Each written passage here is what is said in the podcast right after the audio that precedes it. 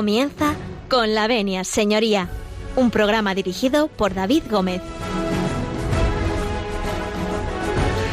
Muy buenos días, señoras y señores. Cuando son las 12 y 32 minutos, las 11 y 32 en la Comunidad Canaria, nosotros abrimos las puertas de este despacho en una mañana soleada, 17 grados en la eh, Comunidad de Madrid, concretamente en Madrid, cielos despejados. Y bueno, pues de momento así ha empezado el otoño, ¿no? El otoño que comienza eh, en la mañana de hoy. Hoy tenemos un programa muy interesante y bueno, recordarles que hoy celebramos la, la festividad de San Pío, el Padre Pío y de Santa Tecla, entre otros muchos. Así que felicidades a aquellos que se llamen Pío o Tecla, eh, que seguro que algún oyente eh, está en esta situación. Y nosotros, si ustedes eh, nos dan su permiso, nosotros entramos en sus casas, en sus cocinas, en sus hogares, en sus coches. Me apunta por aquí nuestro querido José María Palmero. En aquellos lugares donde ustedes escuchan con la venia señoría y donde escuchan esta magnífica emisora. Y si nos dan su permiso, nosotros comenzamos.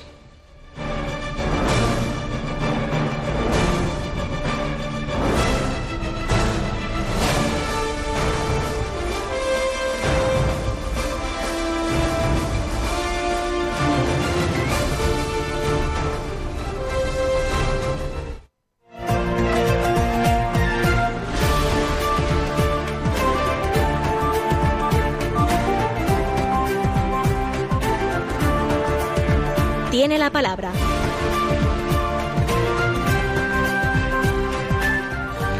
Pues tienen la palabra, tienen la palabra dos repetidores. Claro, estamos en septiembre, repiten, han pasado la reválida y ustedes ya los conocen. Eh, vamos a empezar por don Fernando Fanego. Muy buenos días y bienvenido. Muy buenos días, David. Encantado de estar de nuevo aquí en esta Santa Casa. Repetimos, pero no de asignatura.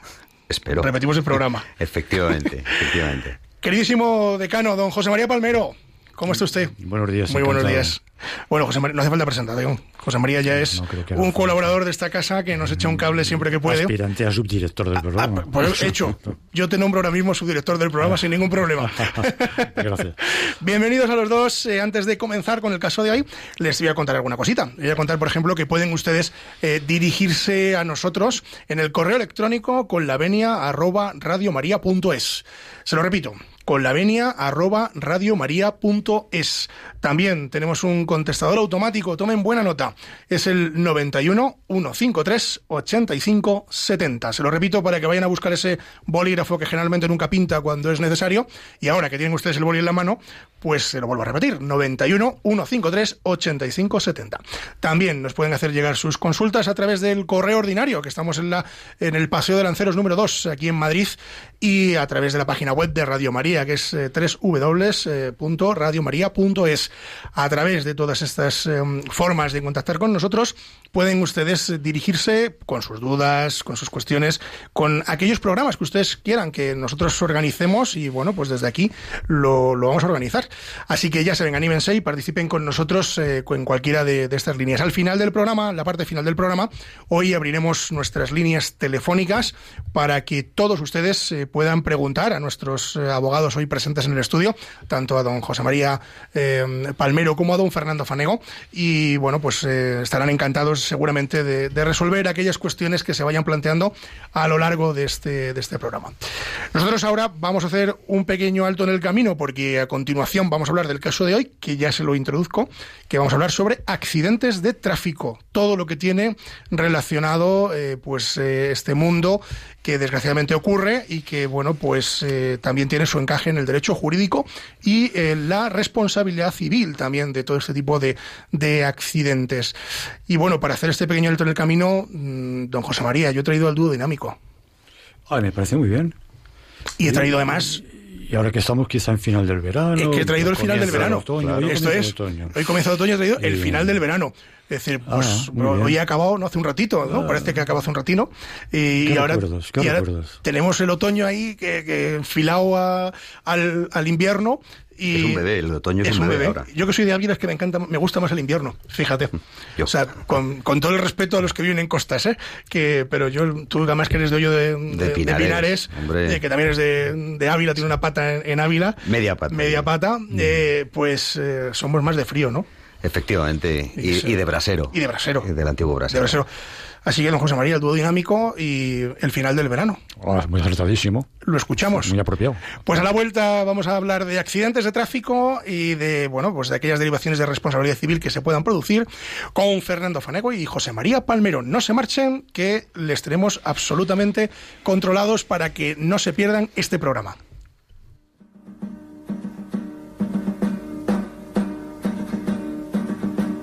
El final del verano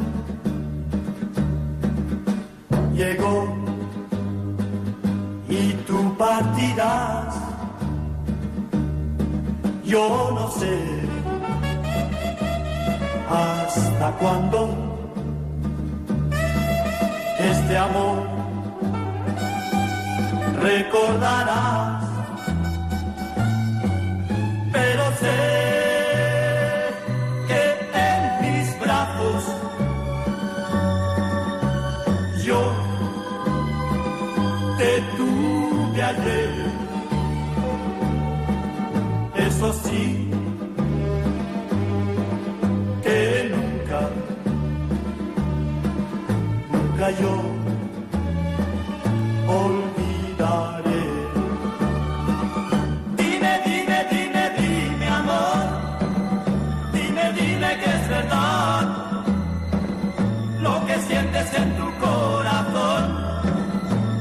Es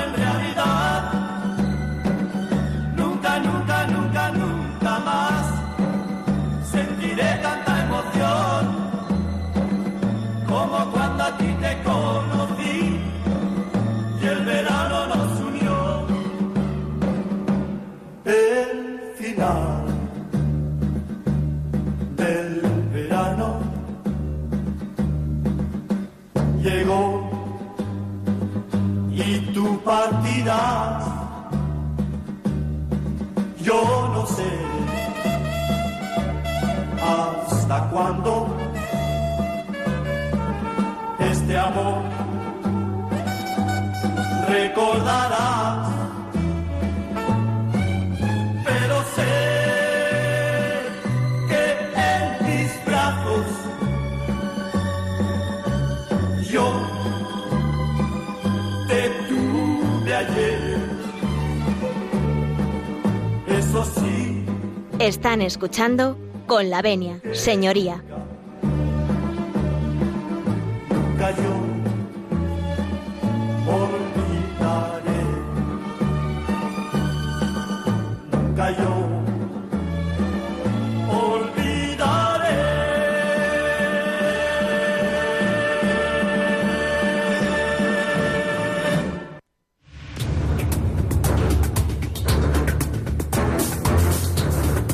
Caso de hoy.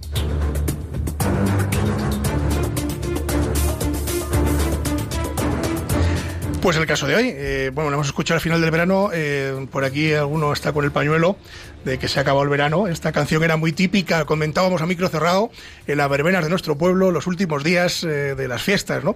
Cuando se acababa. Bueno, pues después de escuchar al dúo dinámico, seguimos en el caso de hoy, siguen ustedes en la sintonía de Radio María y están ustedes con nosotros en Con la Venia, señoría. Les recuerdo que tenemos a don Fernando Fanego y a don José María Palmero y vamos a hablar de accidentes de tráfico. Bueno, esto así dicho en palabras eh, gordas, don Fernando, accidentes de tráfico. Hombre, a ver, es un... ¿Por dónde empezamos? En realidad, hombre, pues más que nada por poner ahora mismo una pincelada de la situación que hay actualmente en España en- con, ante esta lacra. Es decir, vivimos en, en una sociedad en la que apenas hay eh, escasa información desde que eres eh, joven eh, para poder conducir y para poder transitar ya no solo a los conductores, sino también a los peatones, ciclistas, todo lo que el- cualquier usuario de la vía pública, eh, lógicamente le afecta esto. Es decir, ya no solo a los conductores de un accidente de tráfico que conduzcan un coche, un vehículo o cualquier, cualquier vehículo a motor, sino que lógicamente, y claro, y ante, ante la situación en la que existe ahora mismo, en la que prácticamente no hay ningún tipo de, de educación, eh, en este sentido, pues claro, aún así, aún así, eh, el último informe que, que estaba comentando antes fuera de antena, eh, realizado por ANAVA de responsabilidad civil, pues afortunadamente vamos descendiendo el número de víctimas anuales que hay en, en accidentes de tráfico, aún así sigue siendo absolutamente desproporcionado. En 2018, David, contábamos con 100, 1.180 víctimas mortales en accidentes de tráfico. Y lo que me han, me han, facilitado el dato actual, actualmente hay un 15% menos de, esa mortalidad. Aún así sigue siendo totalmente desproporcionado y el gasto que supone todo eso. Es mucha gente, ¿no? Eh, dejándose la piel en la carretera. Digamos, comentábamos antes, José María, micro cerrado, que mm, mm, también estos mm, accidentes eh, traen causa, bueno, aparte de en conductas o en cuestiones que, luego podemos entrar, pero también es una forma cultural, ¿no? Es decir, una forma de, de educación, ¿no? Por supuesto, por supuesto. Yo soy siempre parto de una base que eh, la conducción de un vehículo a motor, que el vehículo a motor es una máquina peligrosa, muy peligrosa, que genera peligro y precisamente hay que tener un plus de conciencia, de responsabilidad de lo que se está manejando, de lo que se lleva y de educar desde la más tierna infancia tanto a nivel de futuro conductor como a nivel de peatón o de usuario de la vía pública. Desde las escuelas ha de inculcarse que es una máquina muy peligrosa y que manejarse con una extremada prudencia y, eh, en cumplimiento de unas normas y observación y conocimiento de unas normas. Que duda cabe que las autovías y las autopistas han supuesto una merma mm, de esos puntos negros conflictivos en las carreteras antiguas, de doble sentido de circulación, de doble calzada, de paso por localidades y pueblos, donde la siniestralidad es tremenda, pero también han traído una siniestralidad también importante, que es el exceso de velocidad el exceso de confianza en, la máquina y el no conocer la peligrosidad que lleva, que conlleva el uso de, de esa máquina peligrosa, repito, unido a la ingesta de bebidas alcohólicas y de drogas y estupefacientes, drogas en general, que también es algo que se está últimamente tomando muy en serio, porque hasta hace unos años había unos controles de alcoholemia, pero no había controles, no tenía, mm, la- las fuerzas actuantes no tenían un sistema para controlar la conducción bajo los efectos de, estupefacientes y drogas. Afortunadamente sí. Pero repito, hay que concienciar desde la más tierna infancia a, a- la sociedad de que es una máquina peligrosa y hay que conocer los peligros. Claro, no es una máquina peligrosa, sino que además encima los coches cada vez son más potentes y mm, ya no es una cuestión, yo creo que es un conjunto de todo, ¿no? Es decir, es un conjunto del estado de las carreteras, de educación, por supuesto, y también de tecnología, ¿no? Porque al final es verdad que muchos coches ya tienen eh, muchos sistemas, hablamos de coches, pero se me viene a la cabeza eh, ahora incluso hasta los patinetes eléctricos. Sí, sí, Eh, claro, los claro, claro. de que- movilidad que- urbana que- Claro, personal. claro. Que tenemos ahora de todo ya para movernos. que- susceptibles de crear un riesgo Exacto. y de crear unas lesiones algunas importantes. sí, Y, y por ende la responsabilidad derivada Claro. de Claro. los daños que se causen. Veíamos este fin de semana eh, que había habido una concentración de mm, bueno pues de ciclistas y, y de patinetes, eh, porque es verdad y aquí creo que lo hemos hablado en estos micros que no existe una regulación todavía es profesa sobre este tipo de vehículos, pero al final eh, no dejan de circular por las Yo, mm, vías. yo ¿no? he de decirte, David, que bueno, que hace recientemente, bueno, eh, antes del verano estuve en un par de ponencias en el Colegio de Abogados de Madrid y Ayuntamiento acerca de la responsabilidad derivada por los daños producidos por este tipo de, de vehículos. Eh, hay un desconocimiento absoluto y sobre todo porque todavía no está determinada eh, la administración que realmente tiene que eh, hacer frente a la regulación de la circulación de estos, de estos artefactos, como yo los, los llamo. Son artefactos. Eh, por un lado, el ayuntamiento debe determinar por qué zonas deben transitar y por otro lado, la Dirección General de Tráfico le cataloga, o sea, cataloga este tipo de vehículos de movilidad personal o, o personal o municipal eh, mm, como vehículos a motor, puesto que tiene un motor eléctrico y le deja la Dirección General de Tráfico a los ayuntamientos para que regulen las vías públicas por las que estos aparatos o artefactos deben transitar. Por eso muchas veces vemos monopatines circulando por la calzada y otros monopatines circulando por la acera, es decir, entre los transeúntes y peatones que, que por ahí pasan. Entonces, con lo cual, lógicamente, pues hay un desconocimiento total en entre eso y sobre todo que el propietario de un artefacto de estos o de un vehículo así que puede ser lo primero saludable, muy sano, pues eh, eh, llegas antes al destino donde tú quieres ir, pues claro, que genera una responsabilidad en caso de actuar negligentemente en la conducción del mismo y producir daños a terceros, como, como es lógico. Bueno, hablábamos de producir daños a terceros. Vamos a empezar por el principio. Vamos a poner una situación. Yo os lanzo ahí el, ejemplo y empezamos a construir. Por ejemplo, mm, de repente mm, tenemos un accidente de tráfico. Puede ser de muchas formas, ¿no? Es decir, puede ser con un coche, con un tercero. Eh, puede ocurrir que no pase nada, nada más que daños materiales. Y puede ocurrir que haya daños personales. Incluso puede ocurrir, desgraciadamente, que haya muertos en ese, en accidente, ¿no? Eh, ¿Qué tiene que hacer una persona eh, que ha tenido o ha sido víctima de un accidente de tráfico? Claro, entiendo que desde dos posiciones bien distintas, ¿no? Porque una cosa es provocar ese accidente de tráfico, que me imagino que tendrá unas connotaciones penales. Y de hecho, hace poco en los medios de comunicación veíamos eh, pues un kamikaze que, en fin, ha sesgado la vida de un chico hace bien poquito. Y otra desde el lado de, desde el punto de vista de la víctima, ¿no? ¿Por dónde empezamos? por la víctima o por quien realiza, digamos, eh, ese, ese accidente, quien le comete, por acción o por omisión. Don José María. Pero, mm, Sobre todo la regulación, ¿no? ¿Dónde se regula? ¿Cómo se regula? La regulación básica, y fundamental, bien establecida en la ley, un nombre muy largo, Ley sobre Responsabilidad Civil y Seguro en la Circulación de Vehículos a Motor. Qué barbaridad. Y eso que tenemos a los políticos sin trabajar. Larguísimo. Ley que ha sufrido desde el 2004, pero que también ha sufrido bastantes reformas, no digamos tantas como el Código Penal, pero importantes reformas. Ahí se regula tanto la responsabilidad civil del conductor de esa máquina, de ese vehículo motor, como eh, la responsabilidad también eh, directa de la compañía aseguradora directa, ¿eh? no es subsidiaria, es directa de la compañía, con independencia de que después la compañía aseguradora solve, repete, pague y repita contra el causante por una negligencia grave. Tal. Eso en cuanto a la responsabilidad civil.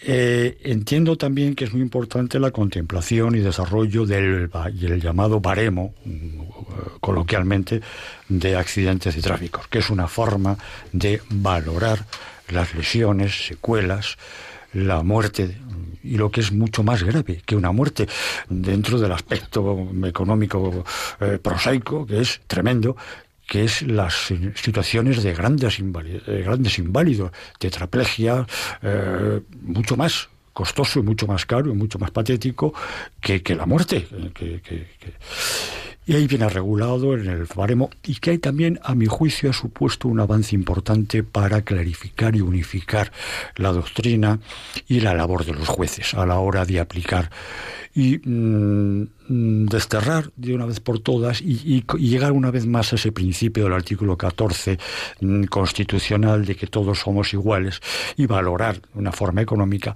con un baremo ¿eh? que le sirva a los jueces de patrón para ver Actualmente el baremo se actualiza cada anualmente. El actual está mm, por ley de resolución, una resolución de la Dirección General de, de, de, Seguros, 20 de marzo de este año 19, y básicamente las indemnizaciones son por día de perjuicio muy grave, por día de perjuicio grave, por perjuicio, perjuicio moderado y por perjuicio grave va desde lo más grave, que es 103,48 euros, hasta lo, el básico, que son 35,5, para las víctimas o perjudicados por accidente de tráfico. ¿Mm? Luego, esto en cuanto a responsabilidad civil. Pero hay un capítulo importante que tú apuntabas, que es el kamikaze. El kamikaze tiene una doble responsabilidad. Una responsabilidad penal clarísima, con, de la que deriva ex delicto una responsabilidad civil que también se rige por el artículo 116 y 117 del Código Penal, que son los delitos contra la seguridad vial del artículo 379 del Código Penal a 385 ter y el artículo 152 que nos habla de las imprudencias graves con resultados de lesiones desde las gravísimas más graves hasta las más leves.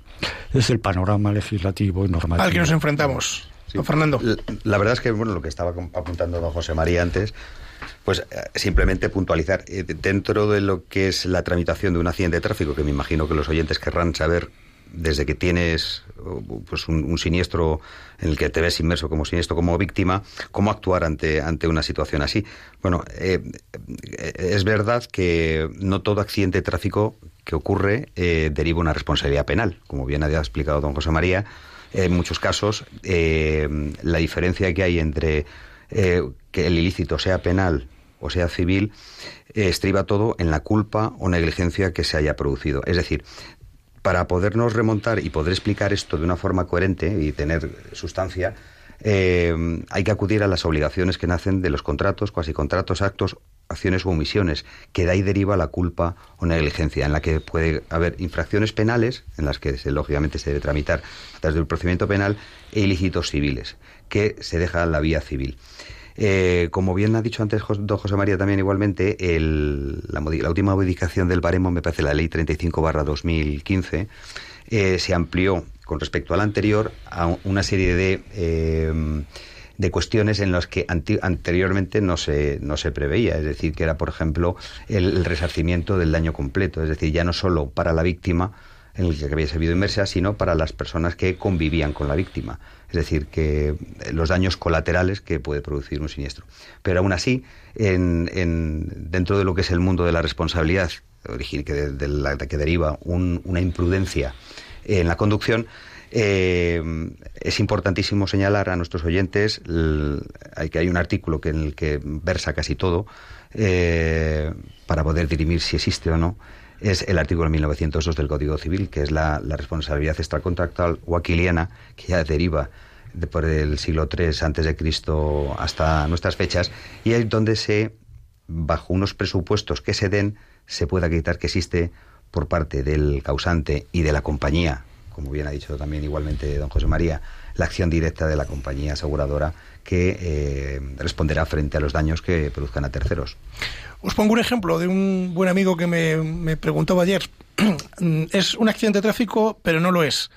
Eh, voy a decir el nombre porque es eh, un buen amigo que estudió conmigo la carrera y que gracias a él, pues eh, servidor de ustedes es abogado, que es Ernesto José Gómez Ferreras, que nos está escuchando en este momento. Y, bueno, pues ayer hablando con él me planteaba un supuesto y yo os le voy a plantear aquí a, a ustedes para que, en fin, a ver si podemos echar un cable. Accidente de tráfico, pero provocado en un autobús eh, de línea mm, regular urbana, de estos compras de Madrid, de, la empresa de transporte de Madrid. Bueno, pues imaginaros, poneros en situación. Señora que mm, va a subir al autobús, el autobús eh, para muy lejos del bordillo, el autobús no, no, no hace ese gesto que hacen los autobuses que se inclina para facilitar un poco el acceso. Y la señora, eh, cuando sube al, al autobús, eh, porque le mete prisa el conductor, eh, tropieza, cae dentro del autobús y bueno, pues ha tenido una operación, en fin, está bastante complicado el asunto, ha quedado con secuelas, incluso con días impeditivos y cuestiones de estas. Y la pregunta del millón, ¿Quién es el responsable de, esto? ¿La empresa del autobús que es pública o el ayuntamiento? ¿Os hemos metido en algún aprieto? Pues es evidentemente que el ayuntamiento no conduce el autobús.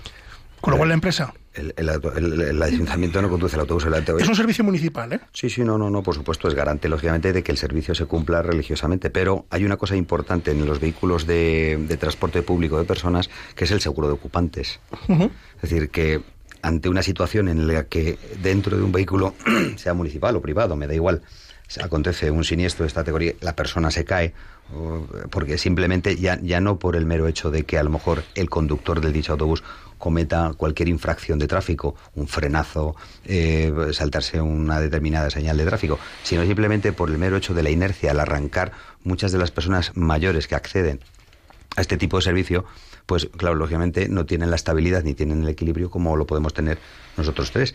Entonces, con lo cual, lógicamente, se producen. Ante una situación así, lógicamente, la empresa es responsable, que no deja de ser una contrata que, que, tiene el ayuntamiento con determinada empresa eh, privada, pero sobre todo la póliza de responsabilidad civil de seguro ocupantes que tenga el vehículo en ese momento. Don José María, ¿algo, que, ¿algo que añadir? En efecto, en efecto. Yo es que le echo la culpa al ayuntamiento rápido. hay el análisis del caso concreto. El juzgador eh, tiene, que valorar la conducta eh, tiene que analizar el caso concreto. Aquí en, temas de tráfico no es válido decir, hombre, es que a mi vecina la dieron tantos mil euros y a mí me da... No, no, es que hay que analizar el caso concreto, las circunstancias concurrentes, si hay o no responsabilidad penal. Primero es el conductor. ¿Qué duda cabe? como responsable de esa máquina peligrosa que siempre insistiré a lo largo de este coloquio. como responsable es el máximo responsable y no el único, pero el principal directo responsable es, y hay que habrá que analizar si existe una responsabilidad penal porque hay una mm, eh, infracción negligente en la conducción eh, y eh, una responsabilidad civil si efectivamente no es culpable penalmente. Por supuesto que la compañía propietaria, la empresa propietaria del vehículo de, negocio porque está cubriendo una ruta y está sacando un beneficio de un producto que se está lucrando de él, es también responsable de ese siniestro eh, por culpa negligendo, por culpa invigilando de su conductor y por explotación mercantil, comercial, por supuestísimo que es. Y en definitiva también el seguro de ocupantes, como decía Fernando, el seguro de ocupantes que se paga mm, dentro del billete, pero que una parte va destinada de la prima de, esa, de ese billete, mm, de ese transporte, va destinada precisamente a la cobertura de esa posible siniestralidad que tenga en la explotación comercial la línea de autobuses en cuestión. Y finalmente también lo será el consorcio de compensación de seguros por vía del seguro obligatorio que ha de tener todo vehículo que se mueva por las vías públicas. Bueno, pues yo creo que ha quedado muy clarito, así que yo creo que, lo hemos podido contestar. Oye, yo quería, quería preguntaros sobre el tipo de delitos que se pueden dar en un accidente de tráfico. Es decir, mm, entiendo que los hay leves, menos leves, eh, por imprudencias.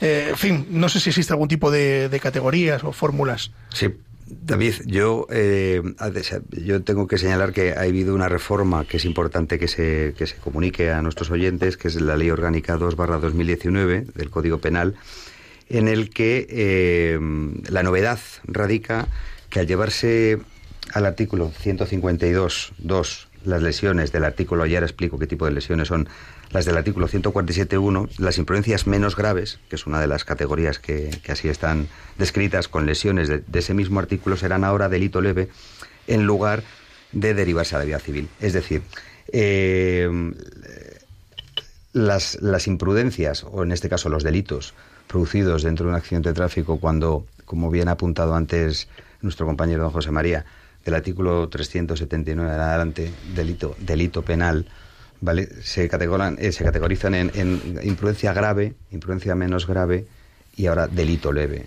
Es decir, hasta ahora, a raíz de la despenalización de las faltas de, del juicio de faltas en 2015, eh, cualquier persona que ante cualquier situación en la que se veía inmerso en, un accidente de tráfico, sean las secuencias, sean las, las, las secuelas hubieran sido graves o menos o, no graves, eh, podía interponer la correspondiente denuncia para reclamar los daños producidos.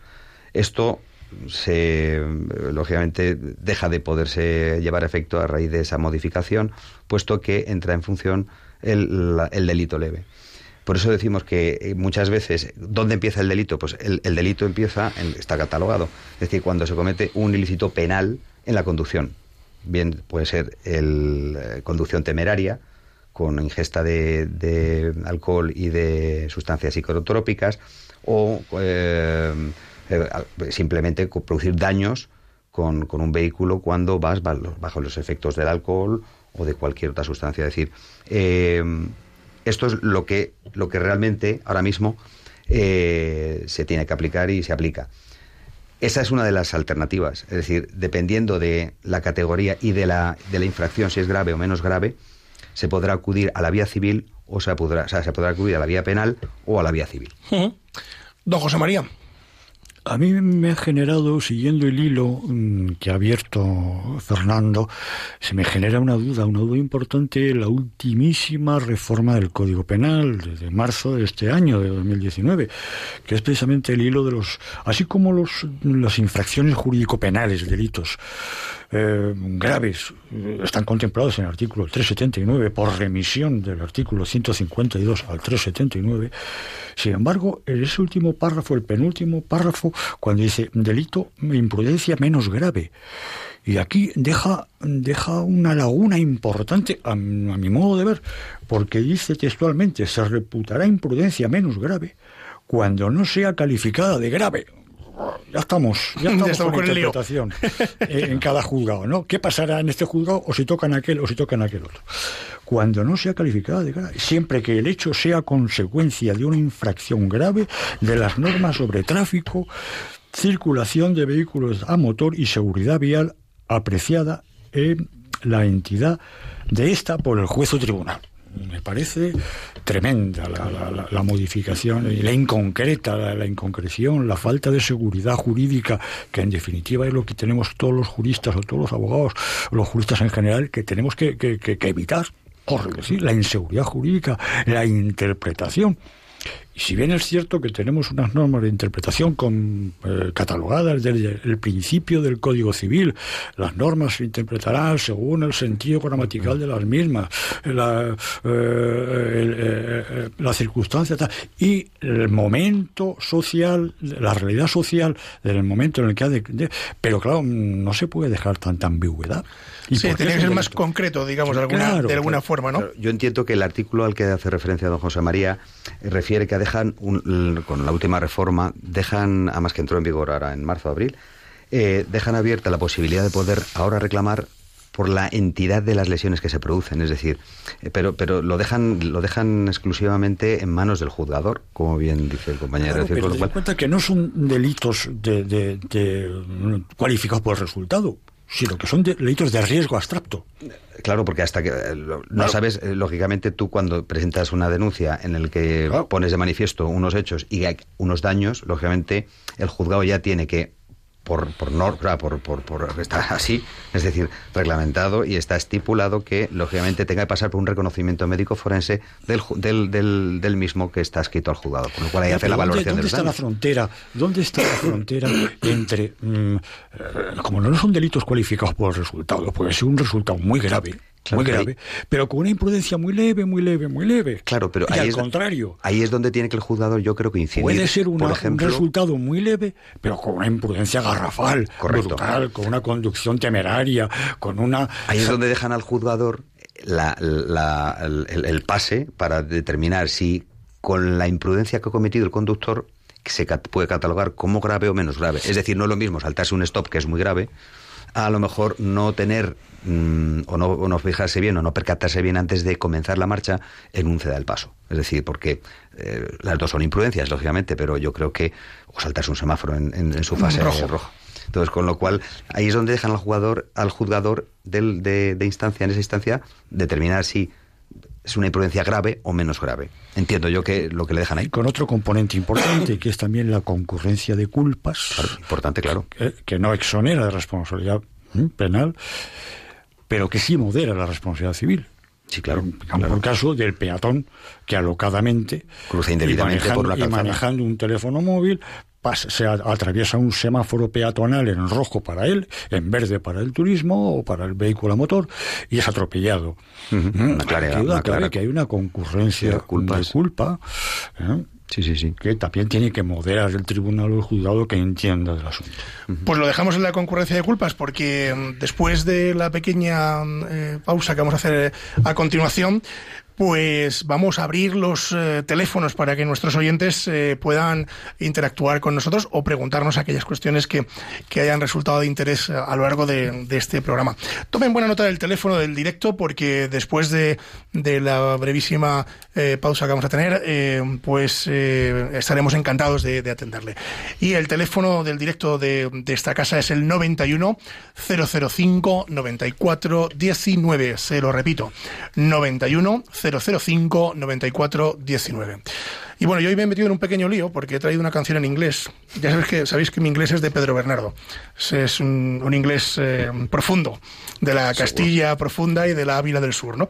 Bueno, pues eh, a, ver, a ver cómo lo digo y cómo salgo de esta, porque la canción, eh, se van a reír mis compañeros de despacho, que están ahí todos escuchándome, pero la canción es Slow, no sé si lo digo bien, y es de Bradley Cooper, lo he dicho mal seguro, pero... A mí me suena muy bien. Ha sonado fenomenal, ¿a que sí? Sí, sí, sí. Bueno, pues como no, no sé muy bien decírselo yo, eh, en esto no, no voy a traer aquí a alguien que sepa inglés y ustedes eh, me van a comprender porque seguramente muchos de nuestros oyentes están igual que yo, pues me van a disculpar y la canción es muy bonita, así que a la vuelta vamos a continuar hablando de accidentes de tráfico con don José María Palmero y don Fernando Fanego. No se marchen que volvemos enseguida.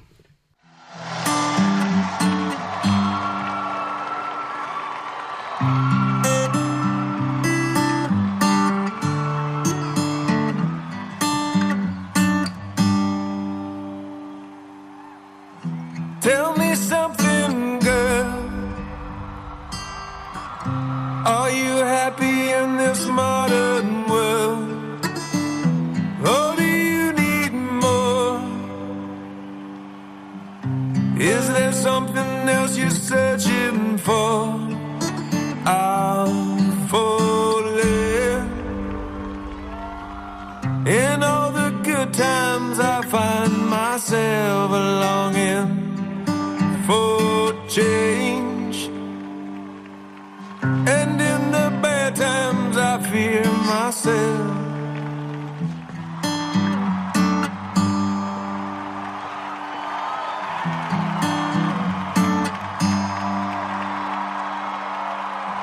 Tell me something, boy. Aren't you tired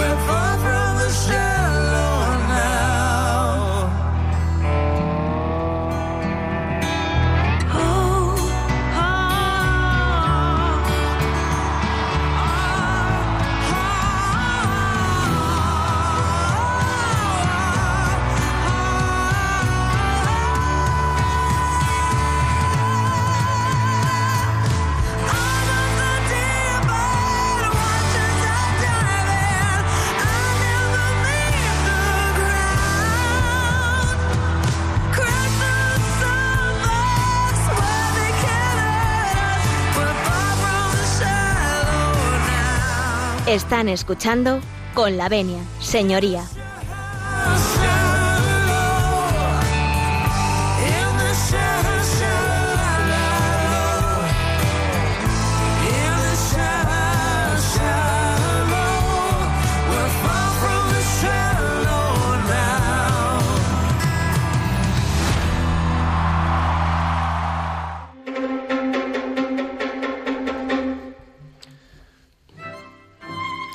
Bueno, pues eh, con Boquerini abrimos las líneas para que todos ustedes intervengan en esta mesa de, de Con la Venia Señoría, en este despacho que ustedes bien conocen.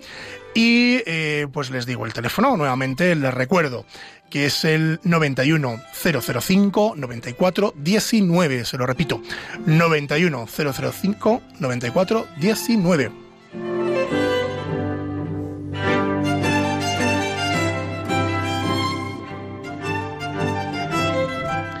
Bueno, y tenemos llamadas, tenemos ya una llamada y nos eh, vamos, mejor dicho, nos quedamos aquí en Madrid porque al otro lado del teléfono tenemos a Concepción. Concepción, muy buenos días. Buenos días. Buenos David, días. ¿En qué podemos después ayudarla? de, después de marcarme de cuenta que mi pregunta no tiene que ver con el programa de hoy, Bueno. pero sí con otros días porque Venga. te oigo todas las semanas. Muchas Pues gracias, mira, Concepción. Pues adelante, digo. adelante. A ver si me podéis ayudar. Venga. Eh, eh, tengo un corral en, en la calle principal del pueblo. Ajá.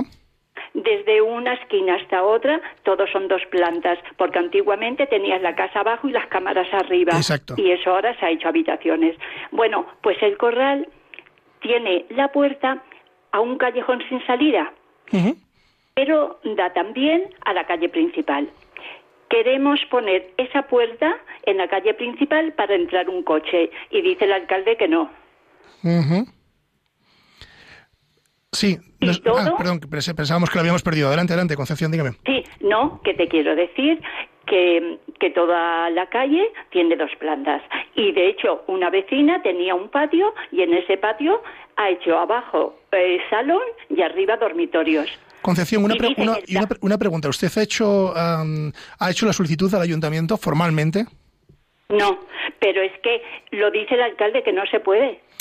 Bueno, con todos mis respetos a los alcaldes de España, eh, una cosa es que lo diga el señor alcalde y otra cosa que encaje a derecho.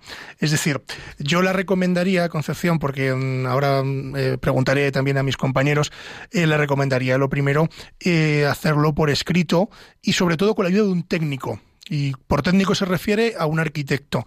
Entonces, eh, con un proyecto, etcétera, etcétera, para ver si encajan las normas, eh, digamos, eh, urbanísticas de, en el planteamiento urbanístico del municipio.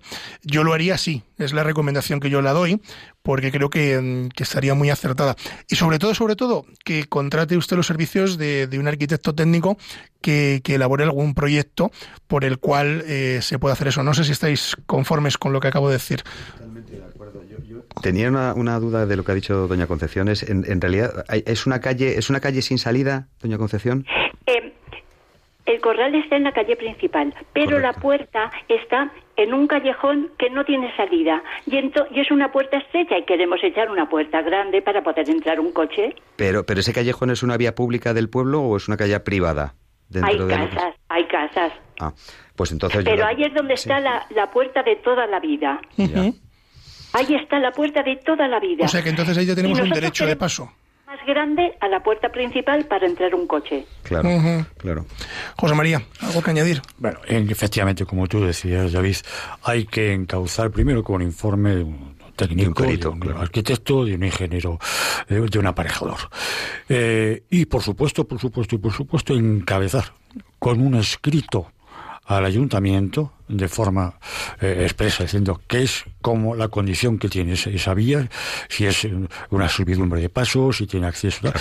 Y, por supuesto, contratar los servicios de un profesional del derecho, un abogado, porque contra la resolución mm, administrativa que mm, deniegue o por silencio administrativo o, o por denegación expresa del alcalde del ayuntamiento, después puede continuar con el recurso, agotar la vía administrativa y acudir a los tribunales de lo contencioso administrativo para que en definitiva le den la razón y pueda abrir esa puerta en ese vial, Exacto. eh, en esa vía, en esa ca- callejón sin salida.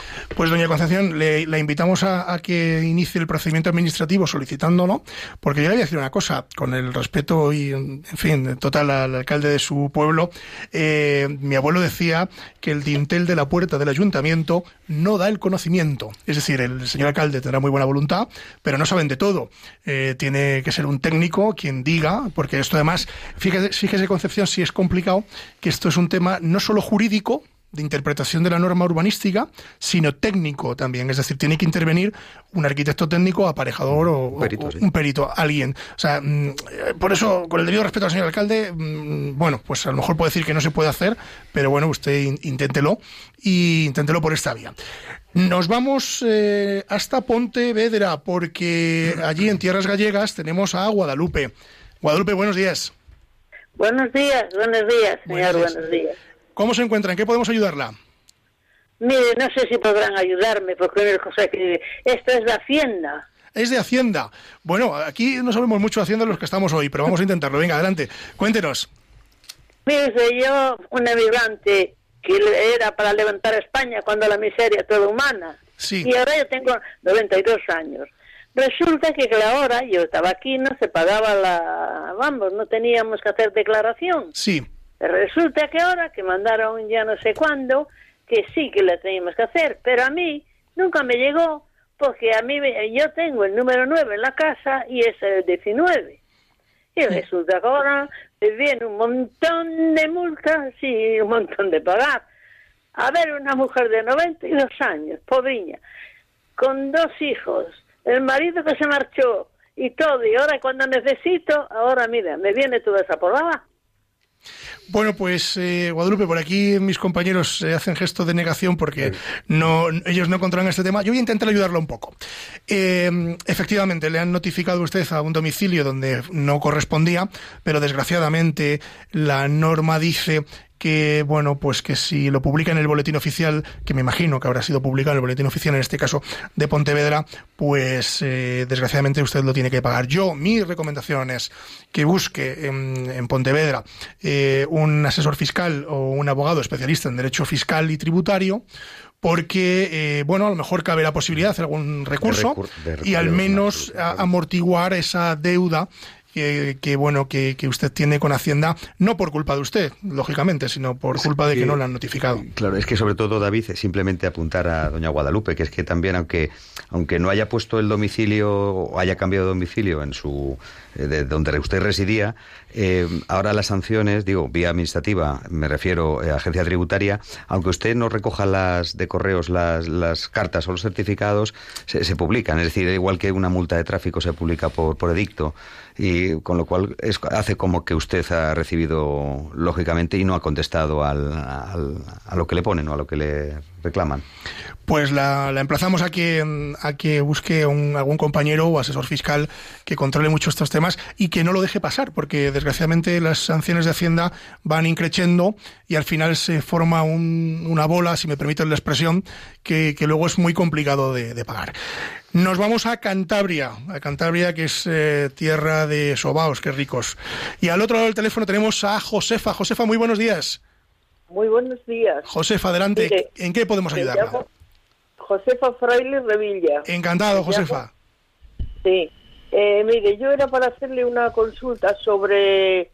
Mire, yo soy una persona mayor, ¿sabe? Ya Sí. tengo 82 años, Sí. estoy delicada, me viene, me manda al ayuntamiento una chica a casa, que por cierto es maravillosa, Sí. y tengo, como, como, como lo, lo poco que tengo es una casita, un pisito, y este pisito que quería yo mm, dejárselo, por ejemplo, a esa chica, vamos a poner el caso. Eh, yo, a mí un amigo mío, que por cierto marcha ahora de, de misionero a, a la Amazonía, pues me ha hecho un escrito eh, mm, mm, por mí, eh, vamos, dicho por mí, a ver si me entiendes. Sí, sí, sí, sí. un poco Sí. No se preocupe, la, entendemos, la entendemos. Mire, eh, que me dice así, yo, Josefa Fraile Revilla, con, do- con documento... No, no nos diga el documento, no nos diga el documento, No, sáltesele. no, no le digo. Y en mis plenas facultades mentales quiero que cuando yo muera pase todo lo que poseo, que poco es, ya le digo, a don o doña, bueno, no tengo nombre porque no todavía no eso, y que lo y que lo posea durante toda su vida y pase después a sus herederos. Así quiero conste firmado por mi puño y letra, firmado tal y tal. Y luego pone aquí una nota. Eh, todos los demás testamentos quiero que queden anulados y que sea este el válido. Vamos a ver, yo lo que quería preguntarle, ¿este documento me vale a mí para cuando yo muera que pase esto a, a, quien yo quiera dárselo? Pues eh, la vamos a contestar. Yo digo que no, pero don José María por aquí también dice que tampoco. Y si quiere le explicamos eh, por qué no, don José María. Josefa, buenos días. No, no es posible. Usted tendrá, mm, no sé, tendrá hijos, sobrinos, es decir, tendrá unos herederos legítimos que tiene usted que respetar la herencia legítima que legalmente les corresponde. Ascendientes, descendientes, colaterales, y únicamente puede disponer de sus bienes en una parte, mm, el tercio que se llama el tercio de libre disposición, en favor de quienes no son herederos forzosos, es decir, de esa persona a quien usted le tiene afecto, persona, uh, pero y- Sí, de confianza. de la Y de los que, de los que afecto, están llamados legítimos a la... pero en una cuota mínima. Y por supuesto, lo que sí le aconsejo es que se vaya usted al notario y el notario le va a asesorar y le informará de cuanto le estoy diciendo, que es el, eh, otorgar un testamento para que efectivamente quede todo bien, eh, bien cerradito, bien atado y bien atado. Doña Josefa, ¿usted otorgó testamento en alguna, en alguna notaría? Sí, sí, tengo uno, tengo, vamos, tengo dos eh, hechos, pero uno anulado y otro, bueno, en realidad casi son iguales. Pues re- refrendo, Eh, refrendo lo que ha dicho mi compañero y de- debe acudir lógicamente a la notaría donde recuerda usted dónde la firmó, dónde firmó, dónde otorgó el testamento, ¿no? Tendrá el número de protocolo y demás. Creo que fue pues sí, en el centro de Santander. En, Pues en la- yo creo que, la- desde luego, la, la solución más indicada es que acuda usted allí donde, donde otorgó el último testamento y hable con el, con el notario para que le explique exactamente lo que le acaba de explicar mi compañero. Decir, que no es así como usted lo dice.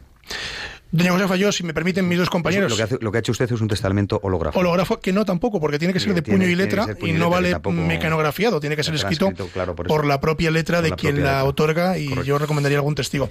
De todos modos, si me permitís, eh, ambos dos, don José María y don Fernando, ya que como experto en, en derecho fiscal, en derecho civil, perdón, eh, doña Josefa, el testamento siempre tiene que ser ante notario para evitar problemas. Usted puede nombrar heredero universal a quien usted quiera eh, en ausencia de sus familias. Es decir, como bien don José María, si usted tiene familia y demás, les puede corresponder esa legítima y eso quien mejor se lo va a hacer es un notario. Es más, si usted ya tiene testamento, como nos ha dicho, eh, aunque usted hiciera un documento privado de testamentaría diciendo que, bueno, pues que al final de sus días quiere que esto eh, finalmente no pase a sus, eh, digamos, a la gente que usted puso en el testamento en su día y pase a otros, eh, debe usted de hacerlo directamente en la notaría. ¿Para qué? Para que se anule el último testamento, porque, corrígenme si me equivoco, el último testamento es el que cuenta. Podemos hacer millones de testamentos, pero el último es el que cuenta. Tenemos una última llamada, pero muy, muy rápido, muy rápido, muy rápido, y a ver si podemos escucharla porque nos ha pedido que no revelemos eh, su identidad y lo respetamos. Así que muy buenos días. Buenos días. Buenos días, ¿en qué podemos ayudarla? Sí, mire, yo quiero consultarlos que yo tengo aquí unos vecinos que me echan gases tóxicos, me echan muchas cosas Ajá. y, y ya estoy muy cansada y, y estoy muy delicada yo. Entonces, para ver si me dais algún consejo. Bueno, yo pues eh, vamos a intentar darle algún consejillo. Una denuncia. Pues está claro. ¿Ha denunciado usted el- los hechos? ¿Ha denunciado usted los hechos a la policía? ¿Saben? No lo saben, pero no lo he denunciado. No lo he denunciado. Pues ese es el primer paso que entiendo que usted debe dar. Don José María. conocimiento de la... Como experto en derecho penal. En efecto, en efecto, eh, eh, hay un previo pa- eh, paso al, ámbito penal, que es el ámbito administrativo. Eh, la denuncia, eh, unos gases tóxicos, una emanación de gases tóxicos. Ah, Bueno, hay que hacerla ante policía municipal, policía local. ¿Eh?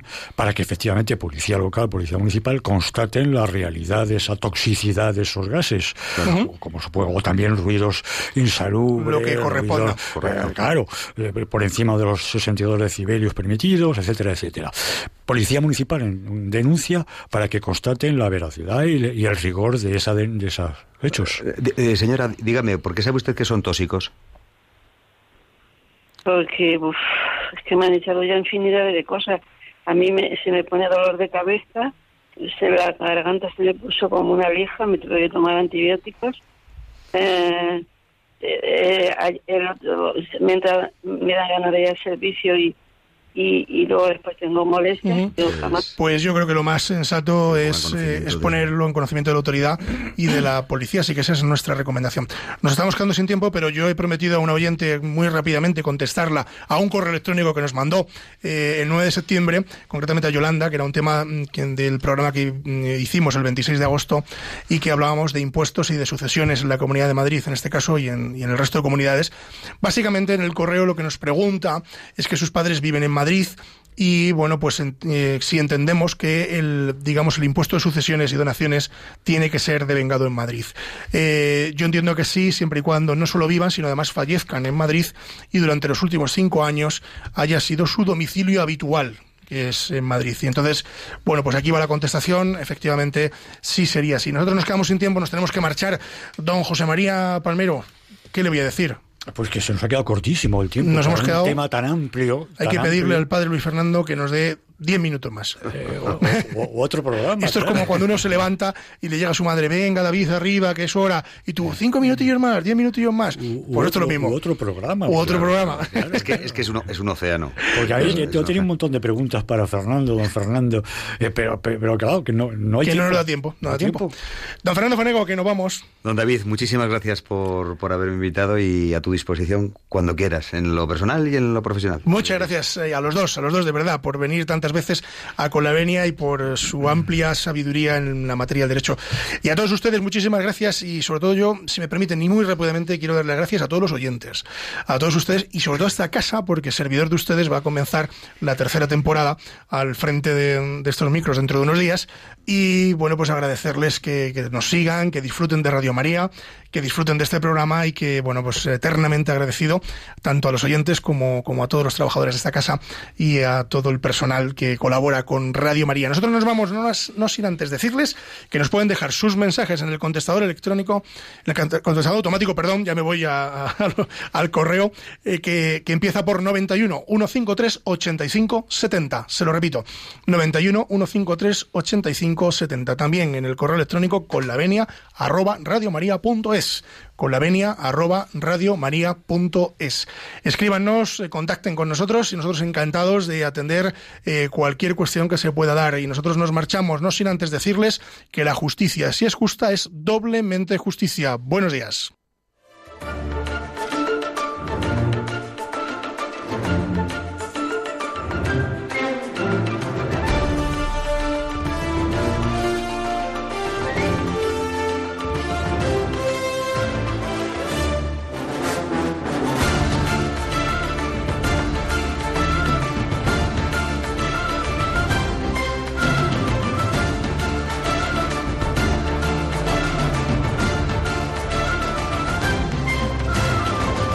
Les hemos ofrecido Con la Venia, Señoría, un programa dirigido por David Gómez.